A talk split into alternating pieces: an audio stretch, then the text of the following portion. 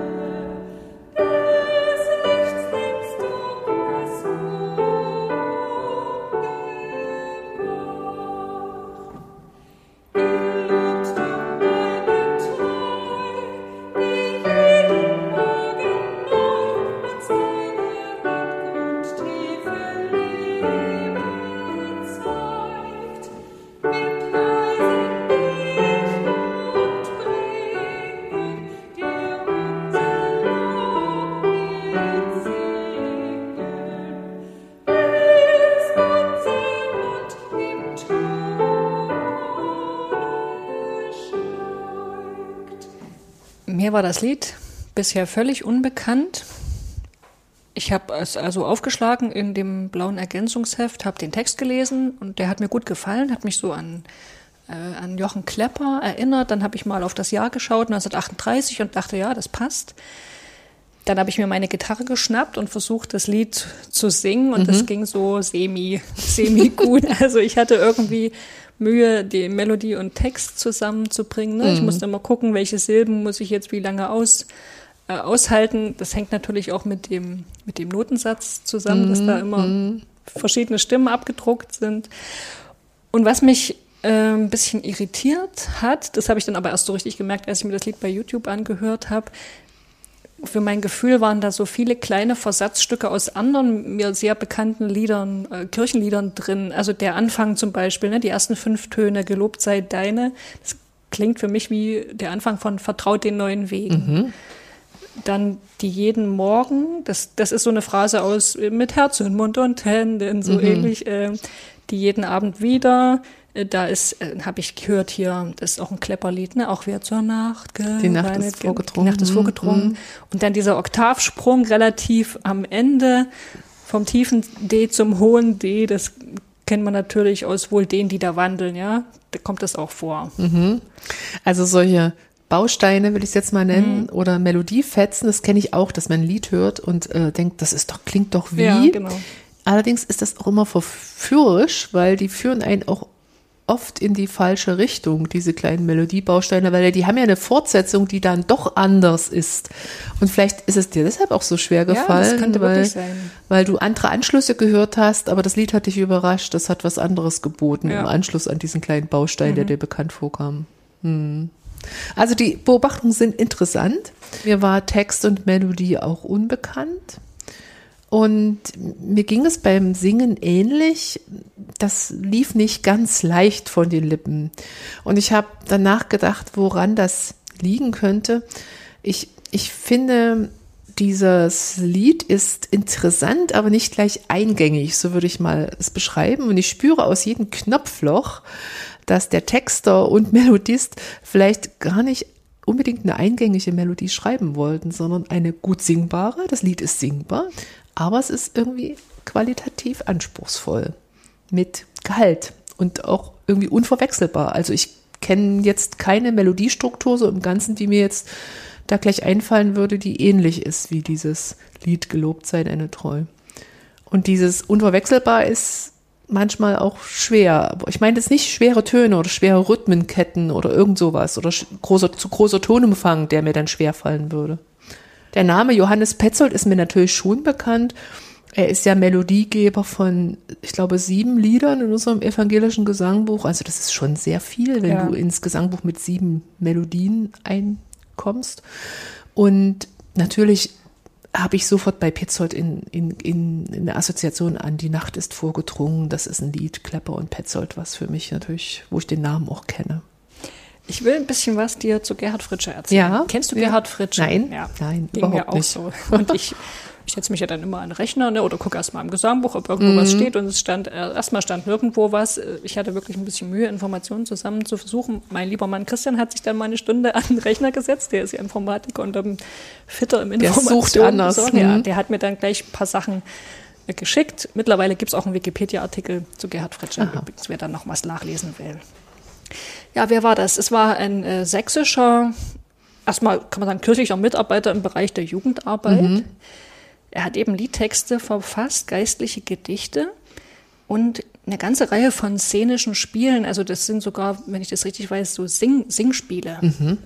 Ähm, ich habe auch ähm, jetzt mal mir gleich mal eins antiquarisch äh, gekauft. Das heißt ein Spiel von der Kirche. Da geht es um Pfingsten. Das ist wie so ein gereimtes Krippenspiel, aber eben bezogen auf die die Pfingstkirche, also die Pfingstgeschichte. Und was ist da Singen dabei? Sind ja, Lieder dazwischen? Dazwischen, oder? genau. Mhm, okay. Mhm. Mhm. Also die man dann auch richtig mit der Gemeinde mhm. singen soll. Aber das gibt es ja bei Krippenspielen auch. Ja, ne? genau. Ja, ja der, der Gerhard Fritsche ist im, in, im sächsischen Dittmannsdorf geboren. Blöderweise gibt es in Sachsen sieben Orte dieses Namens. Okay. Und das gar nicht, war nicht so ganz trivial rauszukriegen, welches Dittmannsdorf gemeint ist. Mittlerweile bin ich mir ziemlich sicher, dass es sich um das Dittmannsdorf in der Kommune Gornau mhm. handelt. Das ist im Erzgebirge. Erzgebirge. Mhm. Fritsche war oder wurde als Sohn eines Webers geboren und hat in der, nach der Schule auch zunächst als Weber gearbeitet. Er war Mitglied des Jugendbundes für entschiedenes Christentum diese Bewegung entschiedenes Christentum gibt es ja heute immer EC. noch. Ja, mhm. genau. Oder EC. Mhm. Ja, und 33 kamen die Nazis an die Macht. Da war Fritsche 22 Jahre alt, wenn ich das jetzt richtig mir ausrechne. Mhm. Ja.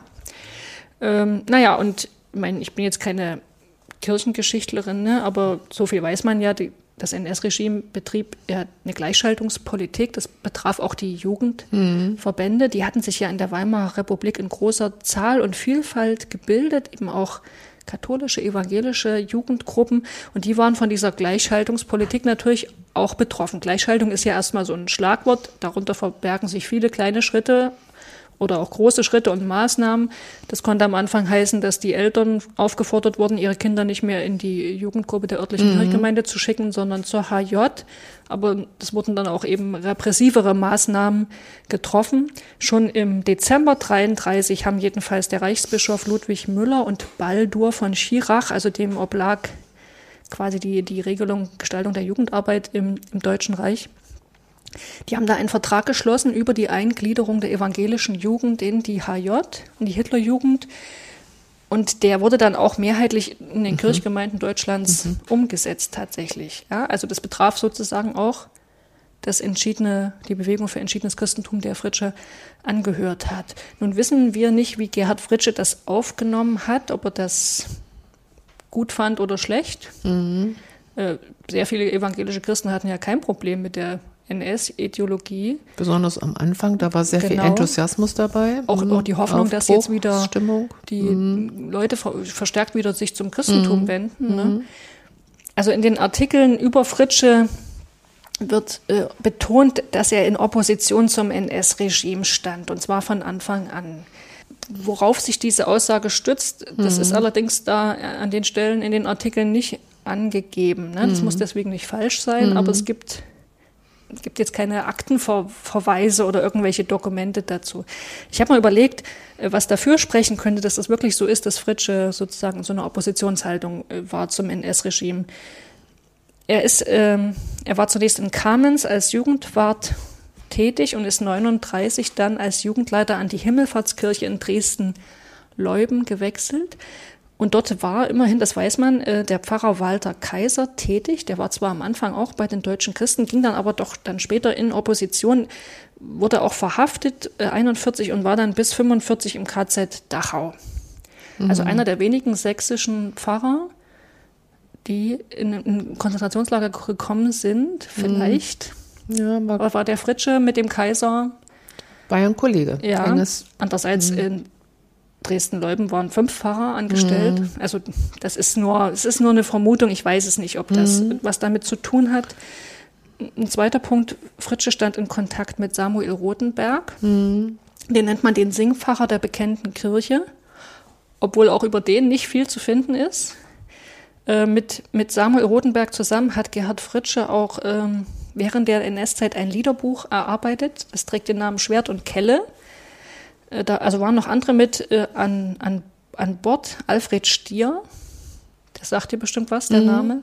Landeskirchenmusikdirektor in Sachsen Genau. seit 1933. Und, und bis zum Ende, also bis 45 und noch darüber hinaus. Und Johannes Petzold hat auch mitgewirkt an diesem Liederbuch Schwert und Kelle. Ähm, über den wirst du uns ja dann noch sicherlich was erzählen. Aber bei den beiden ist es so, die kann man jetzt nicht eindeutig der bekannten Kirche zuschlagen. Ne? Der Stier, Alfred Stier, den, den verortet man eher so in der sogenannten Mitte, Mitte, also zwischen deutschen Christen und bekennender Kirche. Naja, und bei Petzold ist ganz interessant, ne, dessen Einstellung, der hatte Kontakte in beide, in beide Richtungen sozusagen. Aber das erzählst du dann nochmal.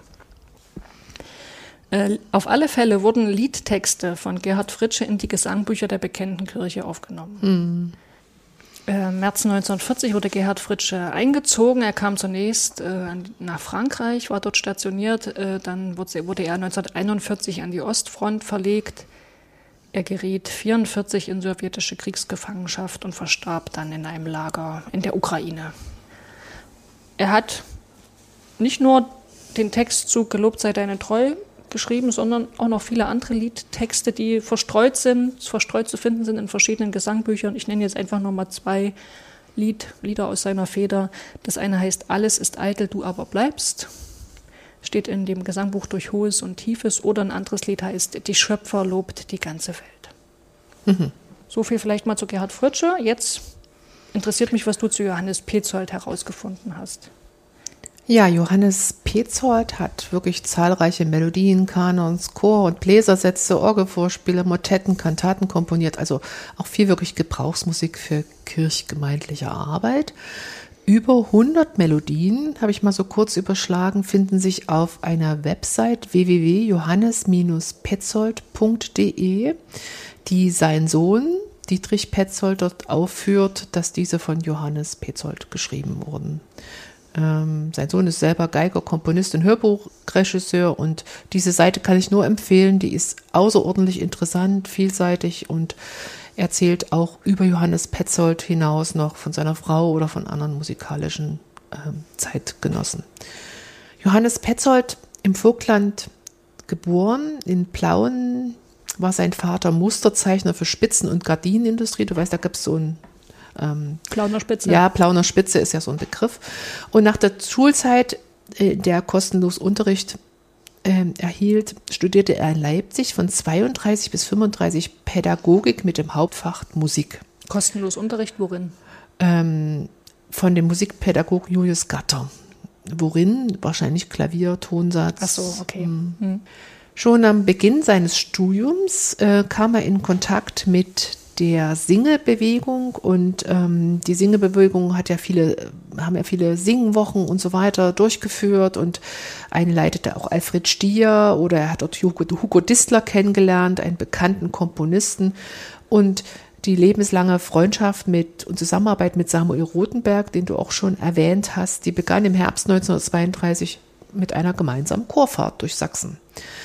Also viele Kompositionen und Texte hatte er selber bis 45 im Selbstverlag veröffentlicht und ich fand ganz interessant das Thema seiner Abschlussarbeit im Lehrerstudium. Das zeigt nämlich schon, dass ihm das Singen eine Herzensangelegenheit war. Die Abhandlung heißt die Bedeutung des Singens und ihre Anwendung auf Musikerziehung und Musikpflege in der Volksschule. Einen Monat nach der Immatrikulation wurde er schon Mitglied im neuen sächsischen Lehrerverein und infolge der Gleichschaltung äh, des Nationalsozialistischen Lehrerbunds und er trat auch 33 der NSDAP bei. Sein Sohn Dietrich Petzold äh, erzählt in einem Beitrag unter der Überschrift Späte Wahrheiten oder das Schweigen meines Vaters etwas über diese Zeit, blickt zurück und ich würde das gerne mal vorlesen, weil ich das sehr aussagekräftig finde. Petzold schreibt, ich will es so beschreiben, diese frühen Jahre waren furchtbar und sie waren zugleich überaus fruchtbar.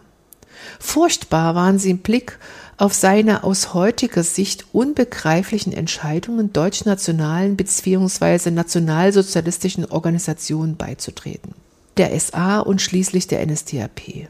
Zu verstehen ist das, wenn überhaupt, nur aus dem Umstand heraus, dass er aus finanziellen Gründen Volksschullehrer werden musste und nicht Musiker werden konnte, wie es sein sehnlichster Wunsch war. Als Lehrer stand er den staatlichen Einrichtungen näher als in anderen Berufen. Er war von diesen abhängig. So meinte er, sich durch entsprechende Zugehörigkeiten absichern zu können, ohne sich deren Ideologie unterwerfen zu müssen. Fruchtbar aber waren jene Jahre insofern, als der Pädagogikstudent und junge Volksschullehrer nun doch sogleich seine musikalischen Fähigkeiten entfaltete, und die lagen nicht im Konzertieren, sondern im Komponieren. Dietrich Petzold formuliert es jetzt mit meinen eigenen Worten auch so, dass es übrigens irritierend und uns späteren vielleicht unverständlich ist, dass auch 1938 das Jahr ist, wo Johannes Petzold in die NSDAP eintritt, gleichzeitig aber auch das Jahr ist, in dem er Kleppers Kyrie kennenlernte und von den Texten im Herzen tief berührt sofort Melodien zu eigenen Gedichten erfand, auch zu diesem Lied. Das passt gar nicht so richtig zusammen. Und er schreibt dann weiter, Dietrich Petzold, es muss wohl sein Geheimnis bleiben, also das des Vaters, oder doch nicht. Ein halbes Jahr vor seinem Tod formuliert er im Krankenhaus seine eigene Version des 139. Psalms und da heißt es, besser als ich mich kenne, kennst du mich Gott, näher als ich mir selbst bin, bist du mir Herr. Lebens Punkte nach dem Studium Johannes Petzolds folgten also Jahre als Volksschullehrer und Dorforganist in verschiedenen Orten des Vogtlands. Er heiratet 1940 die Gemeindehelferin Hiltrud Schale und das ist auch so ein eigentümlicher Punkt, die gehört der bekennenden Kirche an und war auch schon mehrfach in ihrer Arbeit in Konflikt mit Behörden und auch der Gestapo gekommen, so habe ich gelesen. Beide verband die Liebe zur Musik, auch es war auch eine handwerklich kreative Beziehung und sie komponierte und vertonte Hiltrud Schale auch selber Texte, Lieder. Ähm, die sind übrigens auch auf dieser Seite von Johannes äh, Petzold zu finden. Das ist sehr interessant. Von den fünf Kindern dieser Ehe sterben nach dem Krieg zwei. Und 1940 wird Johannes Petzold zum Wehrdienst eingerufen. Erkrankt an Tuberkulose, wird als Schütz der Reserve entlassen. In einigen Quellen wird das auch als Grund für das Ende seiner Lehrertätigkeit angeführt. Sein Sohn Dietrich Petzold schreibt auch dazu, Gleichzeitig mit dem Lehrerberuf endete 1942 seine Zeit in der SA, weil er, so steht es in seiner damaligen Personalakte, kirchliche Propaganda in der Schule durchgeführt hat und mit den deutschen Christen nicht gemein, nichts gemein haben wollte. Er wurde angegriffen und angezeigt und entschied sich zum Austritt aus der SA und wurde daraufhin wegen Krankheit entlassen. Die folgenden Jahre für Johannes Petzold waren bestimmt von wiederholten Aufenthalten in Krankenhäusern und Heilstätten. 1952 nahm er äh, in Bad Berka, Thüringen, eine Kantonstelle an und wurde Gasthörer in der nahegelegenen Hochschule für Musik Franz Liszt in Weimar. Im Tonsatz und Orgelspiel bildete er sich weiter. 1957 wurde er Kirchenmusikdirektor und dann in den Folgejahren 61 an die Thüringer Kirchenmusikschule in Eisenach als Dozent für Tonsatz, Musikgeschichte und Gehörbildung berufen. 1977 ging er in den Ruhestand und ähm, 1985 erlag er einem Krebsleiden in Eisenach.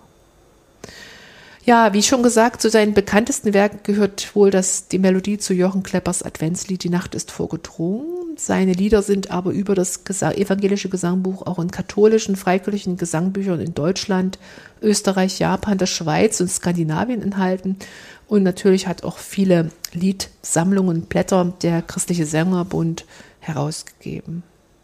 Der Nachlass von Johannes Petzold, also Manuskripte und Quellen, sind 2019 in das Landeskirchenarchiv der Evangelisch-Lutherischen Landeskirche Sachsens übergeben worden.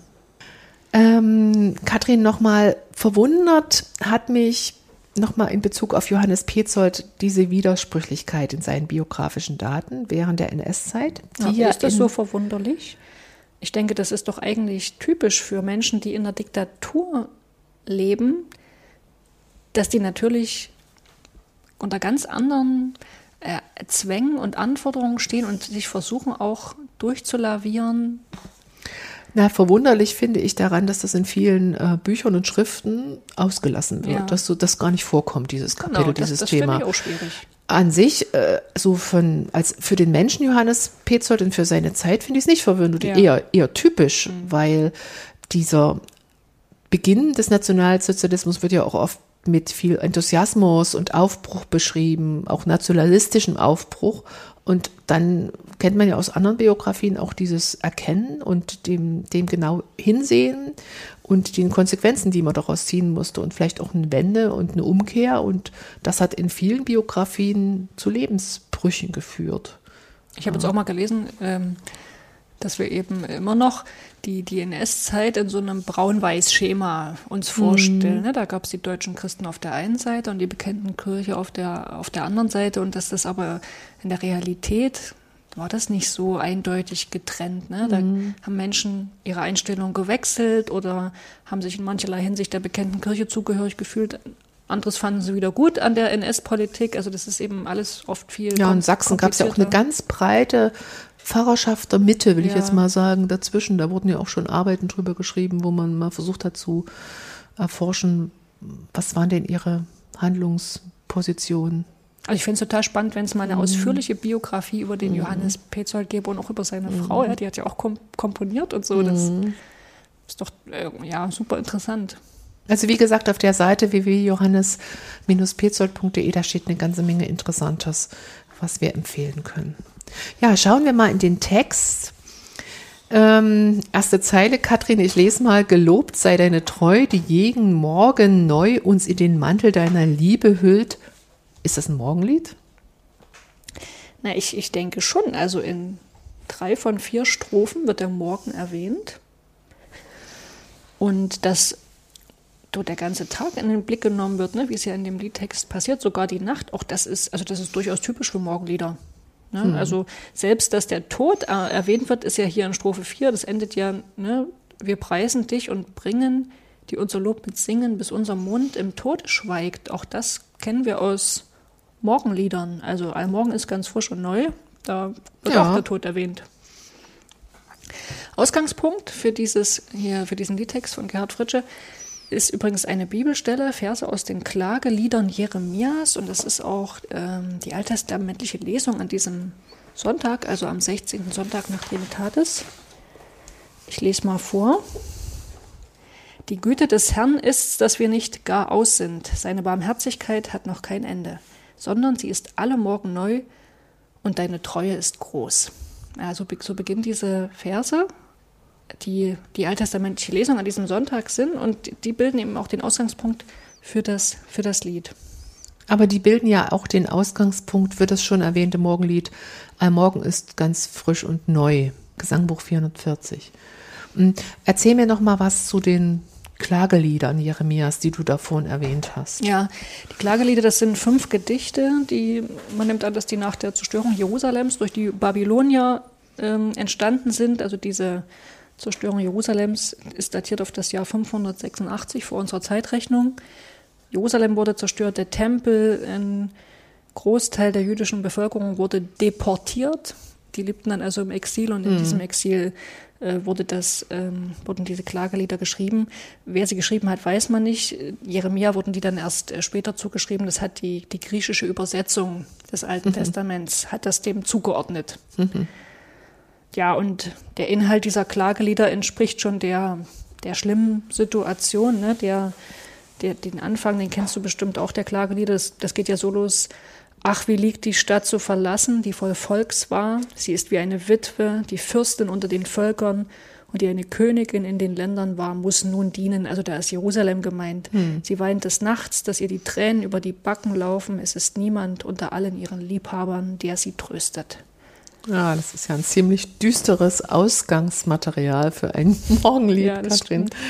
Also ich meine, die, die Perspektive der Klagelieder ist natürlich schon trotz der Zerstörung, die da beschrieben wird, die Hoffnung, ja, dass Gott sich dem, dem jüdischen Volk und auch Jerusalem erneut zuwenden wird. Mhm. Ja, die Güte des Herrn ist, dass wir nicht gar aus sind. Seine Barmherzigkeit hat noch kein Ende. Das ist ja auch diese, diese Hoffnung, dass sich das Blatt wenden wird.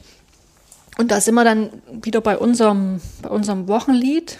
Das spricht ja auch das Vertrauen auf Gott aus, also dass seine Treue, Fürsorge und Liebe tragen werden. Und, und trotzdem finde ich schon, dass die dunklen Aspekte, ja, die so in den Klageliedern angesprochen werden, auch in dem Lied von Gerhard Fritsche äh, zum Tragen kommen. Ne? Das ist jetzt nicht so ein beschwingtes Morgenlied hier, so wie Morgenlicht leuchtet rein mm, wie am Anfang. Mm. Das ist schon eher ernst oder sagen wir es mal so, ich, ich spüre zwischen den Zeilen, dass das Lied ansingt gegen, gegen Angst, Leid und Not. Aber das ist auch nicht untypisch für christliche Morgenlieder, da schwingen auch oft so ernste Töne mit. Wenn wir jetzt mal gucken in den Text rein, Strophe 1, äh, da ist ja vom Mantel der göttlichen Liebe die Rede. Ne? Gelobt sei mhm. deine Treue, die jeden Morgen neu uns in den Mantel deiner Liebe hüllt. Mhm. Wann braucht man einen Mantel? Ja, wenn es kalt ist. Mhm. Und kalt ist es eigentlich eher in der Nacht und nicht am, am Morgen. Also ich finde, da ist schon so, da ist, das ruft bei mir das Bild herauf, da ist es kalt an dem Tag, es ist zwar Tag, aber es ist trotzdem kalt. Oder dann Strophe 3. Kleidung und Brot gibst du der Nächte Ruhe dazu und stellst am Morgen über jedes Dach das Taggestirn, das helle, und mit der güldenen Welle des Lichts nimmst du das Ungemach. Ja, da überrollt die goldene Welle des Lichts das Ungemach und das ist auch ein starkes Bild. Also da scheint das Ungemach auch nicht gerade klein zu sein, wenn da das Licht es hinwegfegen muss. Und die letzte Strophe, die redet dann von der abgrundtiefen Liebe Gottes, also gelobt drum deine Treue, die jeden Morgen neu uns deine abgrundtiefe Liebe zeigt. Ja, beim Wort abgrundtief kann man bestimmt verschieden deuten, aber man könnte da auch die, äh, die Erfahrung von, von sowas, so Unbegreiflichkeit ähm, hören, ja, dass also einem Dinge widerfahren, Krankheit, Leid, die ich erstmal schwer als Taten der Liebe Gottes verstehen kann, vielleicht trotzdem so glauben will, ja. Oder mhm. es ist eben ein Bekenntnis zu sagen, auch der, der bittere Kelch des Leids wird, und wird uns aus Liebe gereicht. Also ich finde, dass der Text schon ganz schön, der hat schon so einen ganz schön existenziellen Charakter. Und er hat eine sehr poetische Sprache oder Ader. Also die Wortwahl auch. Mit der güldenen Welle des Lichts nimmst du das Ungemach. Mhm. Der Satzbau Kleidung und Brot gibst du, der Nächte Ruh dazu. Also auch dieses von dir gerade erwähnte abgrundtiefe Liebe. Das ist doch poetisch. Ja. Naja, er, er war ja auch Lyriker, ne? Er hat mhm. Gedichte geschrieben. Wie, wie sieht es mit der Melodie aus? Mhm. Also die Melodie entspricht, das sage ich gleich mal vorweg, so als mein, mein Fazit wirklich der Aussage des Textes. Die unterstreicht das. Ähm, und das macht eigentlich eine gute Melodie aus. Nun frage ich nochmal, was ist eine gute Melodie? Eine gute Melodie, behaupte ich, soll die Textaussage inhaltlich unterstreichen und, jetzt kommt es aber noch, gefühlsmäßig vertiefen. Hm. Und das ist dann nicht so eine, so eine, so eine Stimmungs, ähm, so ein Stimmungsgemale, so, so eine schöne Atmosphäre, darum geht's nicht. Es geht um tiefere Gefühle.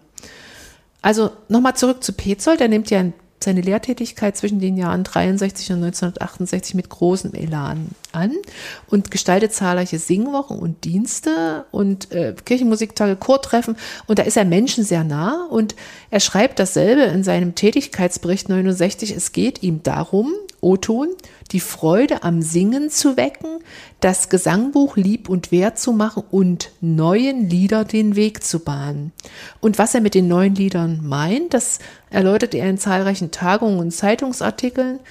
Ähm, vielleicht auch ein Stückchen in einer Auseinandersetzung mit anderen Pfarrern und Menschen, Jugendwarten der, der damaligen Jugendarbeit, dass es ihm um mehr geht als O-Ton von den gefühlsmäßigen Urteilen und Vorurteilen weg zu brauchbaren Wertmaßstäben zu gelangen. Also das ist ein sehr, sehr hoher Anspruch für die kirchenmusikalische Arbeit, überhaupt für den Anspruch, jetzt mal auf eine Melodie nochmal, eine, eine qualitativ hochwertige Melodie zu schreiben mit eben nicht Gefühlsduselei, sondern Tiefe. Das hat er ja 30 Jahre später geschrieben, nachdem er das Lied komponiert hat, aber du würdest sagen, das ist auch hier ja, schon ver ja, verwirklicht. Das, das sieht man hier schon. Mm, okay. Also. Ja, schauen wir uns das Lied mal an. Vielleicht ist es auch an der Stelle gut, das, das Lied vor sich zu haben in dem kleinen blauen Ergänzungsheft oder die Melodie vor sich zu haben. Es steht ja da in einem vierstimmigen Satz und da stehen Gitarrengriffe und denkt man, ach, wunderbar, G-Dur, kein Bachy-Griff, kann ich gut auf der Gitarre spielen, so wie du das gemacht hast. Und ich sehe aber schon, dass der Wechsel der Akkordsymbole in der Notation sehr dicht ist. Also das, das heißt ja für mich, es passiert ganz viel harmonisch. Schnelle Wechsel ist also doch nicht ganz so leicht zu spielen mit der Gitarre. Stimmt. Und ähm, wenn ich jetzt sage, Text und Melodie, eine gute Melodie steht in ganz, ganz engen Zusammenhang mit dem Text, dann gucke ich nochmal auf das Reimschema des Texts oder die Textphrasen mit ihrer Länge, denn die geben ja dann auch eine Regelung für das Muster der Melodie vor. Hm. Gucken wir nochmal rein. Erster Text, gelobt sei deine Treu. Endreim, treu. Zweite, die jeden Morgen neu, also schon mal ein Endreim. Die Silbenzahl ist gleich, ähm, ein bisschen eine andere Melodiegebung. Und jetzt kommt aber eine ganz lange Phrase, nämlich uns in den Mantel deiner Liebe hüllt. Mehr Silben, ähm, reimt sich auch nicht mehr auf die ersten beiden Phrasen und dann kommt was Neues. Ich nenne es jetzt mal C, Teil C, mit dem Text die jeden Abend wieder. C2, also die Wiederholung, wenn schwer die Augenlider, auch mit Endreim. Und dann kommt der Schluss. Ähm, das schwache Herz mit Freuden füllt. Auch wieder mehr Silben als vorher die beiden. Und das bezieht sich ja, füllt, bezieht sich ja auf die oberen längere Phrase von hüllt. Mit Frieden füllt. Ja, mit Frieden füllt in den Mantel deiner Liebe hüllt. Was macht die Melodie? Die nimmt nicht in allen Teilen diese Gliederung auch durch die Reime äh, auf, sondern es ist ja auch unsinnig zu, zu sprechen, wenn ich jetzt ein, ein, ein Schauspieler wäre und das rezitieren würde, gelobt sei deine Treu, die jeden Morgen neu uns in den Mandel, sondern ich würde ja dort weitersprechen, denn der Zinszusammenhang entsteht ja nur, die jeden Morgen neu uns in den Mantel deiner Liebe hüllt. Da geht's ja hin. Und das macht die Melodie, die wiederholt nicht irgendwas nur nach den Absätzen, sondern sie spannt einen weiten Bogen über das Reihenschema hinaus und verselbstständigt sich da eigentlich auch ein bisschen. Und dadurch wird es ganz unregelmäßig. Ich würde auch sagen, äh, etwas schwerer, aber nicht schwer, weil die Rhythmen schwer sind oder der Ton schwer ist, sondern weil es einfach nicht immer gleich ist und damit auch nicht vorhersehbar. Ähm, und ich kann nicht aus dem Bauch einfach Bauchgefühl weiterdenken, ja, so wird es jetzt weitergehen, sondern ich wäre immer wieder überrascht. Geführt wird dies auch durch eine den, den sichtbaren Taktwechsel, dass wer also jetzt in die Noten guckt, da steht ja zwei halbe Takt und ähm, drei halbe Takt äh, vorgezeichnet, also ein gerader und ein ungerader Takt. Und du erinnerst dich vielleicht aus der Tanzstunde. Hast du Tanzstunde gemacht? Nein. Oh, gut, aber das Gefühl, das wirst du sicher auch bestätigen können, einen Dreiertakt zu hören oder sich dazu zu bewegen, also ein ungeraden Takt ist ein anderes als ein geraden. Also ich würde sagen, bei dem geraden schreitet oder geht man und im schlimmsten Fall marschiert. Bei einem ungeraden schwingt oder hüpft oder ähm, ja, tanzt man. Und das ist jetzt hier auch angegeben. Es beginnt mit den zwei halbe Takten, mit diesen geraden und dann kommen diese langen, großen Dreier halbe Takte, damit es dann aufgeht und die Melodie ihr Ende findet. Nochmal kurz so vorgespielt. Es heißt am Anfang, gelobt sei deine Treu, die jeden Morgen, jetzt geht's weiter, neu uns in den Mantel deiner Liebe hüllt. Und da haben wir diesen langen Bogen und diesen Dreiertakt bei Liebe hüllt. Kathrin, das ist doch toll, wenn eine Melodie so ganz selbstständig denkt, wirklich eigen ist und die Textaussagen verstärkt. Also du hattest ja vorhin erzählt, der Bezug zu den Klageliedern und es ist ja auch ein sehr ernster Text. Man könnte jetzt denken, dieses Lied äh, es stünde doch besser in Moll oder wäre ein bisschen getragener oder würde nicht so schwingen mit diesen Zweier- und Dreiertakten. Aber genau das macht die Melodie nicht und ich finde, die, das ist gut so. Die ist ganz selbstständig und bringt eine neue, neue, ja, neue Kategorie da rein. Ja, du hast vorhin auch, glaube ich, von Vertiefung geredet. Ne? Es wird nicht nur unterstrichen, was sowieso im Text schon da ist, sondern es kommt nochmal wie so eine neue Ebene dazu, die das nochmal eben vertieft oder noch, noch mal unter einem anderen Blickwinkel könnte man jetzt sagen, Blickwinkel ist eine blöde Metapher bei musikalischen Zusammenhängen, aber es kriegt dadurch nochmal einen eigenen, Ak ja. durch die Melodie kriegt der Text auch nochmal einen eigenen Akzent. Ja, ja. Einen neuen Akzent. Und noch was, vielleicht ist erwähnenswert, der letzte Ton oder die, der höchste Ton, Entschuldigung, im Tonumfang der Melodie ist hier das D und das kommt ganz am Schluss vor bei das schwache Herz mit Frieden füllt, also letzter Melodiebogen.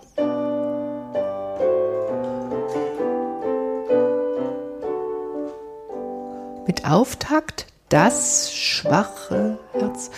Und äh, das ist eigentlich toll, so wie beim Krimi oder bei einem guten Film, dass am, am Schluss nochmal in der letzten Sequenz was Entscheidendes passiert, bevor das Ende des Films naht.